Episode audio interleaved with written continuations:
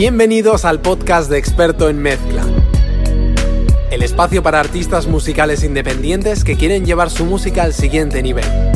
Soy Guido y como cada semana me acompaña Fase en esta aventura. ¡Comenzamos! Bienvenidos, bienvenidas una semana más al podcast de Experto en Mezcla. Mi nombre es Guido y como siempre estoy con el rubio Fase. Buenas tardes, tardes, ya. Sí, buenas tardes, señor ya, sí, efectivamente. Sí, Eh, bueno, sí. estamos aquí una semana más, eh, una semana diferente. Completamente diferente. Completamente diferente, sí, sí, sí. sí. Eh, sí, ah, bueno. Una, oye, una locura lo que ha hecho el Bitcoin desde, desde que empezamos la temporada hasta ahora. ¡Qué locura! ¿Cómo está Bitcoin? ¿Cómo está? Madre ¿Cómo mía. está? Bueno, chicos, Madre mía. vamos a. En vez de hablar tanto de mezcla y de plugins como hemos eh, hablado en estos últimos episodios, eh, o en el último episodio. ¿Cuándo saldrá este episodio? Nunca lo sabremos. Ah, ya, ah, claro. Claro, Claro, ¿este es el 2 o es el 3? ¿Es el, es el 2 o es el 3? No lo sabemos. Esto es, es la magia de experto en mezcla. Bueno, hoy Sí. queremos analizar, queremos hacer eh, cada mes, si es posible y si hay algo que, que sea interesante, analizar una canción que lo esté pe- petando. Y obviamente, aunque ya cuando estemos escuchando esto ya ha pasado un poquito la, la marea, pero hay que hablar de la sesión de Bizarrap con Quevedo. Yo creo que es el tema de, ya no del verano, sino del año. Del año. Número uno, total y absoluto, Sí, sí, con sí. unas cifras eh, brutales. Y aquí me voy a lanzar, y esto no te lo había dicho, pero me voy a lanzar el, el hurra por, por ser vitoriano. Ya sabes de qué te hablo, ¿no? Sí. Lo vi, lo vi. Eh, Qué maravilla. Fiestas de la Blanca, bajada de Celedón. Y para animar el cotarro, como si no estuviéramos lo suficientemente borrachos como para no animarnos solo, de repente empieza a sonar la canción de Bizarrap. Eh, Creo que hay 40.000 personas ahí en la plaza. De locos. Todo el mundo, quédate. Calimocho por todos lados. Ahí, a lo bestia. Una locura. Eh, Pero bueno, yo creo que en, to- en Bueno, todas las y muy bien. Pero es que luego, a los 10 minutos del chupinazo, que está todo el mundo ya taja perdido y todo el mundo con unas ganas de fiesta, es que quedan 10 minutos para que empiecen las mejores fiestas del país, ¿eh? ¡Hostia! Y de repente te vuelven a poner la canción. ¡Buah! Grabó eh, alguien de la Jimmy Jazz de, de una sala de aquí, etiquetó a Biza y se hizo súper viral ese Sí, vídeo. sí, es que era una locura. Brutal. Toda la plaza escuchando de... Todos- todos a la vez. Sí, sí, sí. ¡Buah! Lo, que, lo de este pero tema, todo el mundo a pleno pulmón. Ahí de- estaba yo viviéndolo. lo de este tema ha sido una locura. O sea, ¿Qué, lo, qué pasa? seguramente, a ver, obviamente ya estamos un poco todos cansados de escucharlo, porque es que ha sido Hmm. un, un bombardeo. Yo, por ejemplo, hace, hace un mes tuve una boda y en la boda la pusieron tres veces, ¿sabes? ¡Uh! Eso no pasa con otras canciones, ¿sabes? Pero bueno, aunque estamos ya un poquito saturados de escucharla, yo, y yo me imagino que el propio Quevedo ya es, es el primero, el primero saturado. Pero vamos a analizarla en cuanto a la producción, ¿vale? Vamos a ver qué es lo, que, lo que se han hecho. Y a lo mejor estas cosas que analizamos son las claves de ese éxito. Creo que obviamente no todo está en la producción ni en la mezcla, ni en, ni en un artista en concreto, simplemente ha sido la suma de dos artistas que están en su mejor momento, a la Total. vez se han juntado y por lo que sea, pues ha cuajado la un idea, bombazo. ¿vale? Pero vamos a analizar, no vamos a poner la canción, obviamente por temas de copyright y todo eso no vamos a poder Sí. ponerlos de aquí, pero bueno, todos conocéis la canción y os recomiendo que si queréis escuchar algo de lo que vamos a hablar, paráis el, el episodio, ponéis la canción, la escucháis y os fijáis en lo que vamos a hablar, ¿vale? Eh, vamos a a hablar un poco de, de memoria. eh, acabamos de escuchar todo, hemos analizado la canción y todo eso, pero bueno, vamos a destacar varios detalles. Lo primero, hay que decir que es una canción súper sencilla en cuanto a producción. ¿Mm? La instrumental, la producción, todo es muy sencilla. Sí. Lo segundo, destacable, es que la voz está encima de todo. De Total. todo. O sea, incluso, enorme. incluso bombo, caja que son muy presentes, incluso Sí. están debajo de la voz. La voz está muy presente y está por encima de todo. Eh, y, y es un chorizo del copón. Sí, está la compresión. La compresión ahora entramos en detalles, pero vamos, o sea, está súper, Sí. súper comprimida. Eh, en El cuanto campo a. estéreo. Campo estéreo. Efectivamente. El campo estéreo es. eh, todos los. La voz está muy centrada.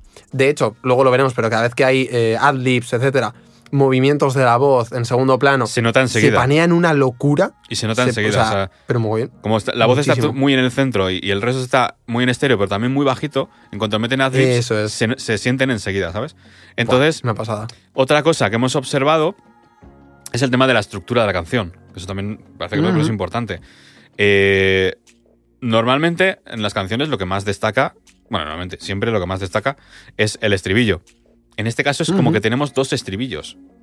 Porque Sí. el- y, nos fuimos, y nos fuimos de una, en una eh, es, se siente como un estribillo en la canción y la gente lo canta como si fuera un estribillo. Sí. Y luego el quédate también es, ese es el estribillo, ¿sabes? Que de hecho ya, ya, ya ha dicho en alguna entrevista que estuvo a punto de no. de que no, que no le gustaba a Quevedo. Ya ves. Así que fíjate. Vaya, vaya liada hubiera Ya sido. ves, ya ves. Vaya liada. Entonces, es un poco lo más destacable. Y bueno, vamos a hablar un poquito de lo que es instrumentos, por ejemplo, que usan. Yo lo que he visto es que tienen un sintetizador como muy grave, muy. ¿Sabes? Que como muy de, de fondo, de colchón. Luego tienen otro medio que es. También muy así, muy, muy distorsionado.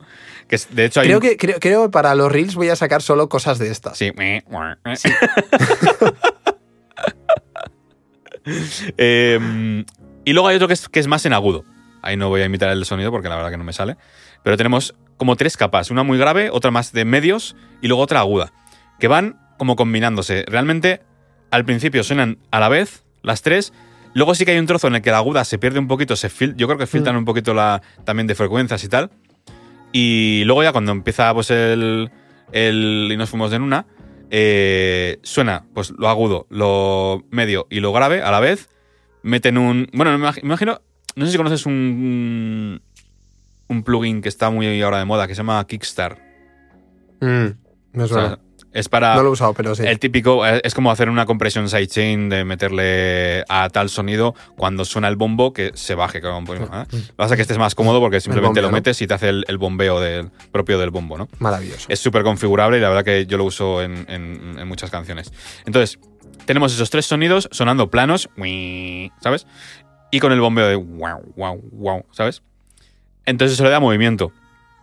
Después, seguimos con esos tres mismos sonidos, es como que los, los tira durante bastante rato hasta el estribillo y no hay mucha variación. A ver, se, se notan que hay como cositas muy sutiles que suenan, que se van moviendo, que tal, pero lo principal son como esos tres sonidos y, y es como que los mantiene todo el rato. Y realmente, pues aparte de la batería, sí que hay unas variaciones en la batería justo antes del estribillo, tal. Es como que no hay mucho más ahí, ¿sabes?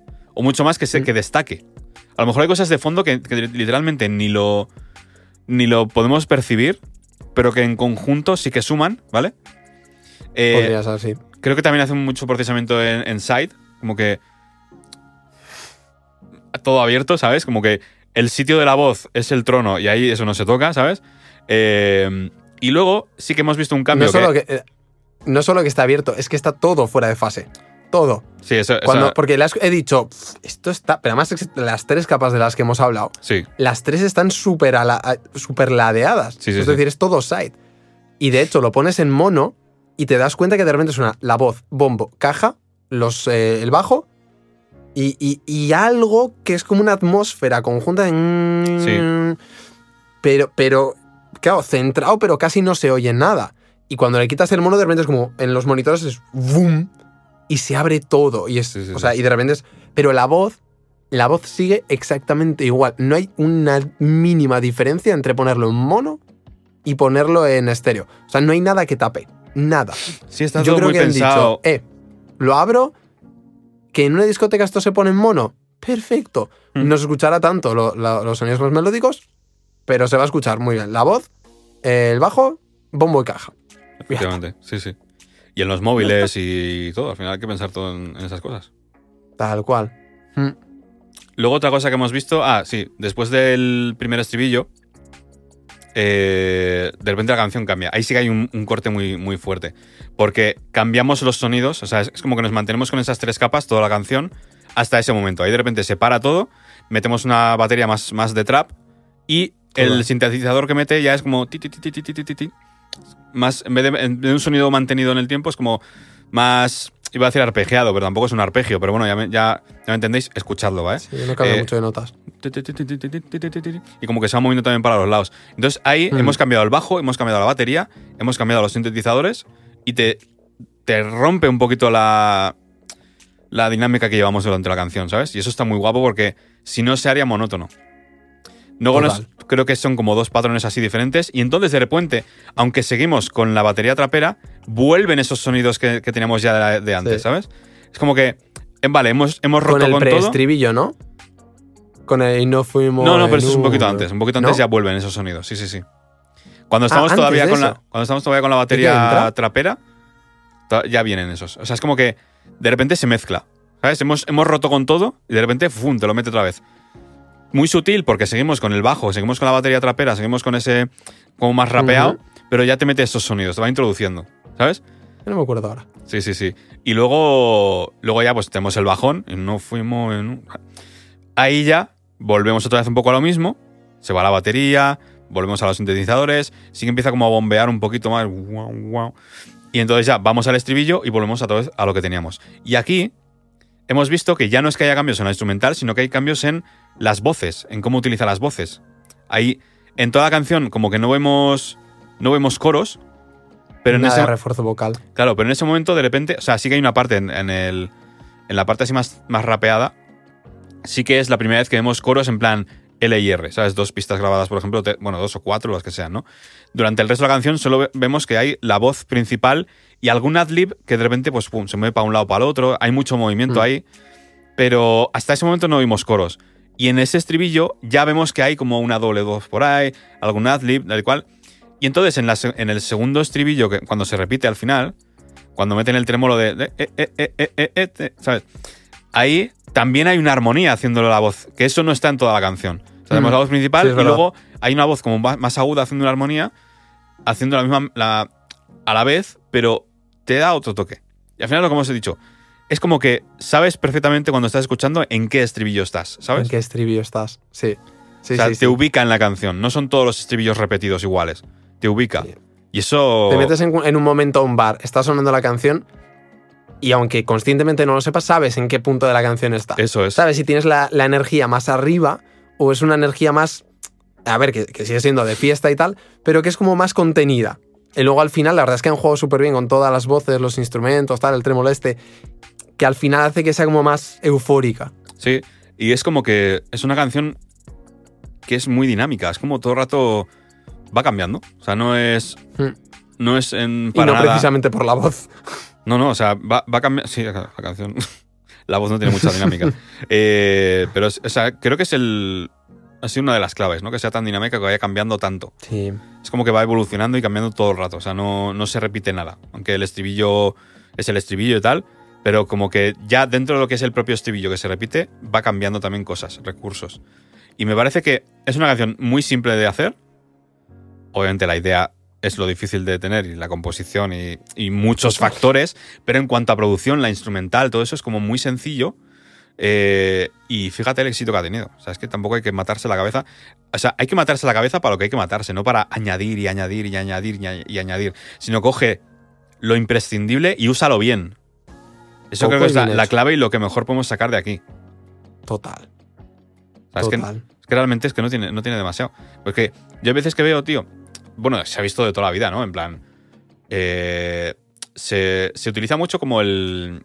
He hecho una. Mira, tengo una, una mezcla de una canción y tiene 150 pistas. Y es como. Sacas pecho. En plan, mira, qué pedazo de producción, qué bueno soy. Que no hace falta. No hace falta tantas. Bueno, Y luego es mucho más complicado de mezclar. Claro, claro, claro. Y es que, o sea, hay algo que tenéis que tener en cuenta y es que por meter más pistas no va a ser mejor la canción.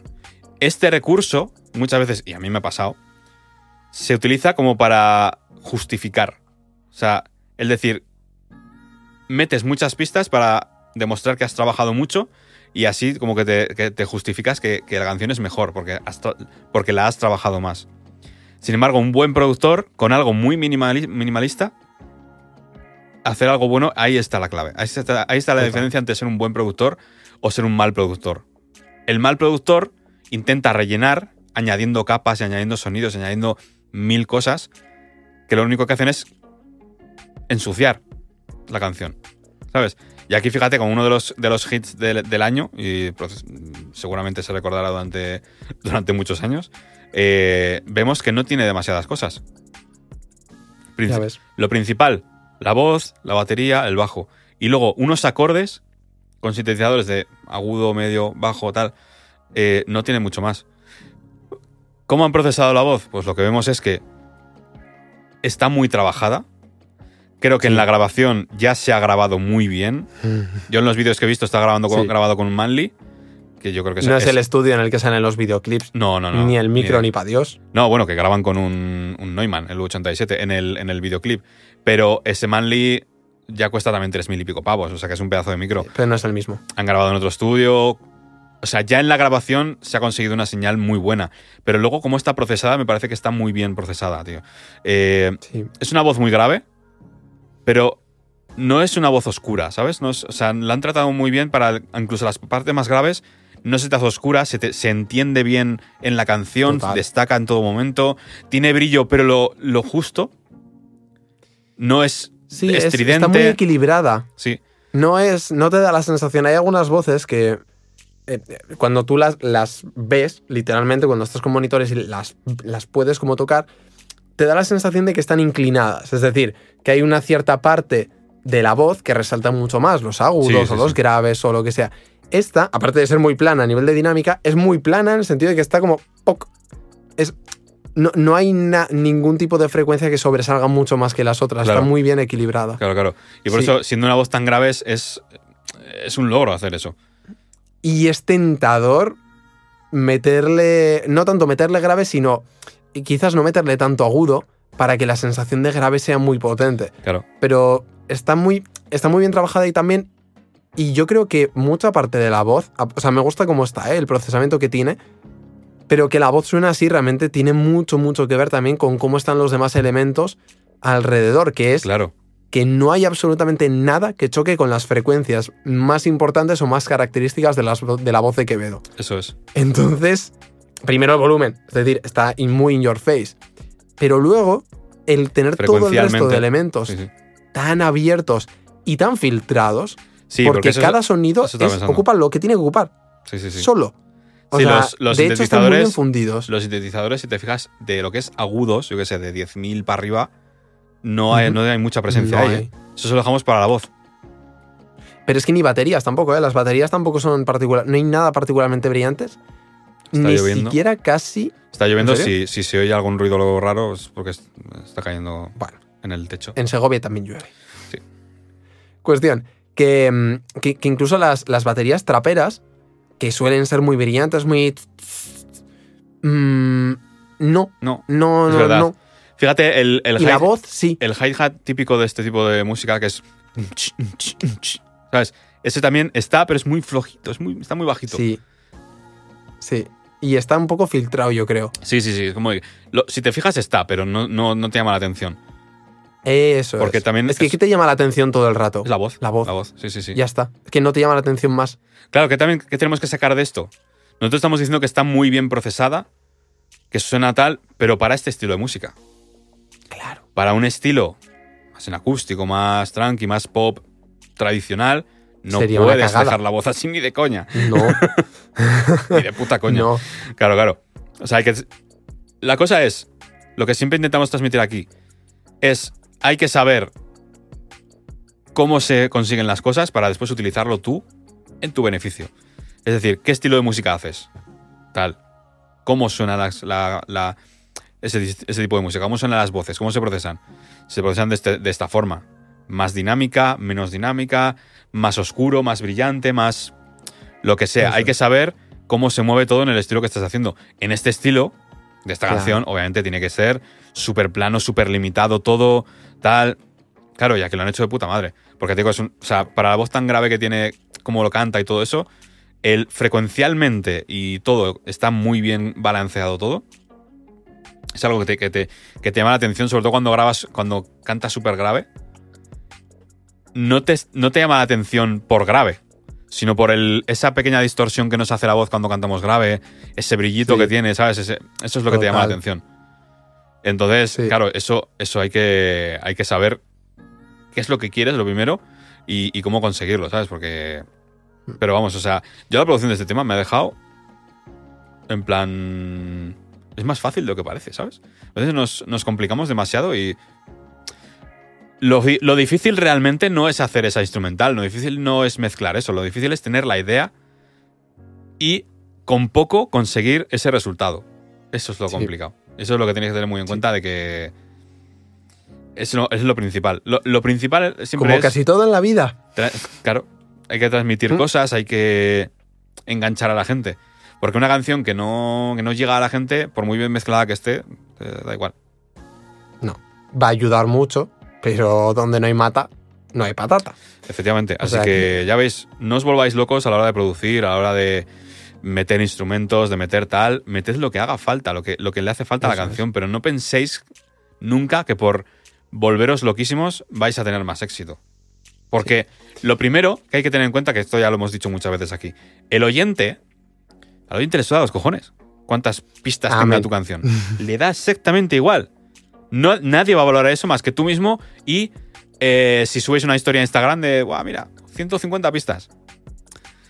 Nadie va a valorar eso. O sea, que eso no sea lo importante. Si metéis, que sea porque va a sumar. ¿Vale? Eh, que hemo- que- mira, otra cosa que hemos visto. Aparte de estos tres sonidos que hemos dicho principales, que son los que van durante toda la canción, cuando dice. Damos toda la noche y nos dormimos a las 10. Ahí hay un sintetizador nuevo que entra, que no estaba hasta ahora, que va haciendo la melodía con él. Y eso le da un toque a la voz, como de acompañamiento, Mm. que es, eso, eso es como. Solo en ese momento está ese sonido. Solo ahí. Luego hay otro Claro. también que me he fijado en el estribillo cuando estaba con el. Quédate. Hay una melodía haciendo eso mismo. Sí, Hay una melodía que está que es acompañando la que la voz. acompaña, es la que facilita que, que lo cantes y que se te pegue la melodía, además. Efectivamente, efectivamente. creo. Eso, eso es algo que, si lo haces bien, o sea, tener cuidado con eso, porque puede o molestarte a la voz o acompañarle bien. O sea, y para eso hay que jugar comprimiendo bien, hay que ecualizar y hay que abrirlo, porque, claro, estos sonidos normalmente son como muy mono, esos sintetizadores, esos leads, son muy mono, entonces hay que que no moleste la voz. Pero sin embargo que se oiga y que acompañe a la voz. ¿Sabes? Claro. Eso, eso, eso yo creo que es una de las claves también de la canción, ¿eh? Que es de, de esas melodías que se te pegan. Porque ese sonido acompañando más agudo a la voz, creo que le hace un favor muy grande. Y son pequeños detalles que a lo mejor la gente no se fija, pero que están ahí, ¿sabes? Pero la cantas. Claro. Y entonces, esos detalles que suman son los que hay que meter. Pero que metas otras cinco capas de sintetizadores, de pads, eh, no van a hacer que suene mejor. Si con tres, con lo que hay ahí, que realmente es, es como uno, en realidad. Son, son tres capas diferentes, pero en realidad sería como meter uno. Porque es el mismo acorde, el- el mismo- los mismos efectos y tal. Entonces, menos es más. Esto, esto, eh, yo en la producción musical siempre, siempre, siempre, y yo he, y yo he caído en, en el error de por meter, much- meter muchas pistas, por meter y meter y meter, porque... bu, bu. Cuidado con eso, cuidado con eso. Hoy nos llevamos una lección. Sí, total. Sí, sí. Súper interesante esta canción, ¿eh? Eh, Y luego la cantidad de streams que tiene, que es una puta locura. O sea, 500... 500 que, no, eran 50 y 500, 573 mil. 530 y pico millones. O sea, una locura. Os invito a que... Es que creo que hay una parte de esta canción que, que también me parece de mucha genialidad, que es precisamente pensar eso, el- lo que decíamos antes, para dónde está diseñada. Que aquí me, me viene la pelea de siempre de, joder, pero es que claro, si yo quiero aprender a mezclar música, si yo hago rock, tendré que aprender a mezclar con rock. No, que es la de, tienes que aprender a mezclar. Tienes que aprender Porque tú ya sabes cómo suena el rock, pero Todo es no es lo mismo que. Claro, es como, oye, no, pues tendría que aprender a mezclar rock de los 80 o rock de los 2000. Ah, porque, Claro, hombre, claro. igual, igual no es. Pero da igual. ¿A qué quieres sonar? ¿A rock de los 80 a rock de los 2000? ¿Eres capaz de analizar cómo suena el rock de los 80? Sí. ¿Qué tipo de reverbs usaban? Sí. ¿Qué tipo de, yo qué sé, distorsiones para las guitarras, tal, los qué? Eh, la voz, ¿cómo estaba? ¿Cómo es la dinámica general de la canción? ¿Cómo es tal? ¿Cómo es...? Es decir, que cuando tú tienes la capacidad de escucha activa y, y sabes para qué se utilizan cada uno de los parámetros, ahí es cuando realmente puedes decir, quiero que esto se me parezca a tal, o quiero que se me parezca a cual. Y esta canción yo creo que toda la parte de compresión y tal, porque además el bombo y la caja también están súper súper comprimidos, o sea, Sí, sí, son sí. rocas. Pero es que es, en realidad, por mucho que sea una canción urbana, es, es tec- eh, o sea, tecno, es, eh, es electrónica. Entonces ahí tengo que reconocer que en la, en la música electrónica me lío mucho y no conozco. Eh, más que las- lo más sencillo, sencillo, sencillo. Pero es electrónica. Entonces, ¿para qué está hecho? Coño, para que lo escuches en una discoteca. Entonces, cuando lo pones en mono, además, me flipa. Porque no sé si es un 808, no, no sé, pero hay un bajo súper. Sí. Yo creo que es un 808, ¿no? Sí. eh, se escucha que es brutal, pero brutal. Entonces solo tienes el 808, la voz, el bombo y la caja pegando súper duro. Es, o sea, una maravilla. Y la canción no pierde nada. Cuando la abres es más espectacular, pero cuando la cierras en monos como, hostia, suena que flipas, suena que flipas. Y se notan las discotecas cuando lo ponen o los bares. Se nota mucho, ¿eh? El que siempre pega. O sea, esa canción, da igual donde estés, siempre pegas. Como pum, pum, pum, pum. Sí, es que es, es que es lo que te dices. o sea, hay que pensar dónde va a sonar tu canción. Si tienes pensado no me que una vaya, acústica así. si tienes pensado que vaya a ser eh, de discoteca, tienes que pensar en que suena en discoteca y en discotecas el sonido es el mono. Total, Total. Claro, entonces no tiene sentido que te vuelvas loco con el campo estéreo, con tal. Obviamente la gente lo va a escuchar en cascos, lo va a escuchar en tal, en el coche, pero no va a ser lo principal. ¿Dónde lo, ha- dónde lo ha roto esto? Pues en festivales, en, en discotecas. Claro, Total. o sea, simplemente tienes que aprender a, a manejar el sonido y luego utilizarlo para, para de la manera que, que quieras utilizarlo para cada canción. Eso es. Eso es lo importante. Tal cual. Así que sin más Pues mira, dilatación... voy a aprovechar la coletilla Vale. para, si estás en ese punto de, mm, estoy pensando todo el rato en el run run de, tengo que encontrar a alguien que me enseñe a mezclar exactamente el tipo de género que hago. No, escríbenos, arroba experto en mezcla en Instagram. y Dices, oye, ¿cómo lo hacemos para que aprenda a mezclar y aprenda estas cosas también? Ujú. Además, tengo que decir que el- todo lo que se viene ahora en experto en mezcla es cuanto menos interesante. Yo lo voy a dejar ahí. Cuanto menos interesante. Eh, nunca ha estado tan completo como va a estar ahora. O sea, va a ser una puta locura. Nos escribes arroba experto en mezcla. Y ahí, oye, vemos si te podemos echar un cable o no te podemos echar un cable con la formación de experto en mezcla. Así que, dicho esto, eh, nada, nos vemos la semana que viene. ¿Algo más que añadir? Oye, en el transcurso te noto menos rubio, ¿puede ser? ¿Cómo? ¿Perdona? Estoy menos Te, rubio. no- te noto menos rubio, sí. Mm, no sé, no debería. No, no sé.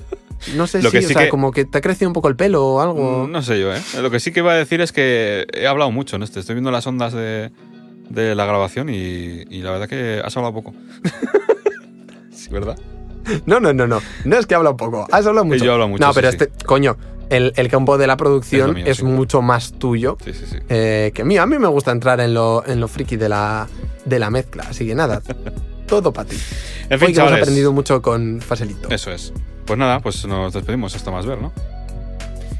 Eso es. Hasta la semana que viene. Adiós.